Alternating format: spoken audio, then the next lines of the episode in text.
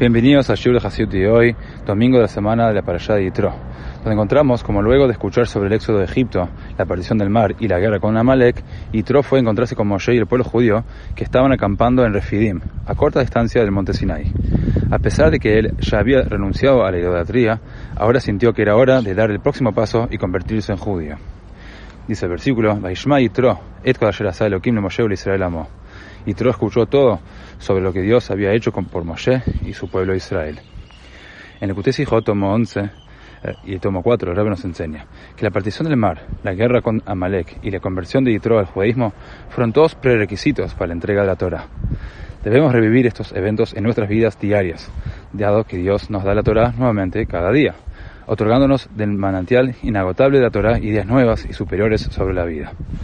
Antes de que esto pueda suceder, debemos primero dominar nuestro malek interno, es decir, silenciar nuestras dudas sobre la providencia divina. Luego debemos convertir nuestro yitro interno, es decir, conquistar la parte de nosotros que aún prefiere servir a los ídolos de los deseos materiales excesivos. Pero para poder dar dichos pasos, debemos primero partir el mar y entrar en él, es decir, temporariamente sumergirnos totalmente en santidad, a través de nuestras plegarias matutinas y nuestro programa de estudio de Torah.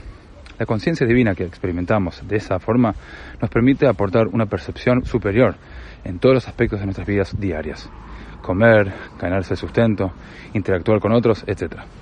Entonces, cuando nos hagamos tiempo durante nuestro día para estudiar Torah, seremos capaces de descubrir nuevas ideas que la hacen relevante eternamente, escuchando así la voz de Dios del Sinai en forma diaria.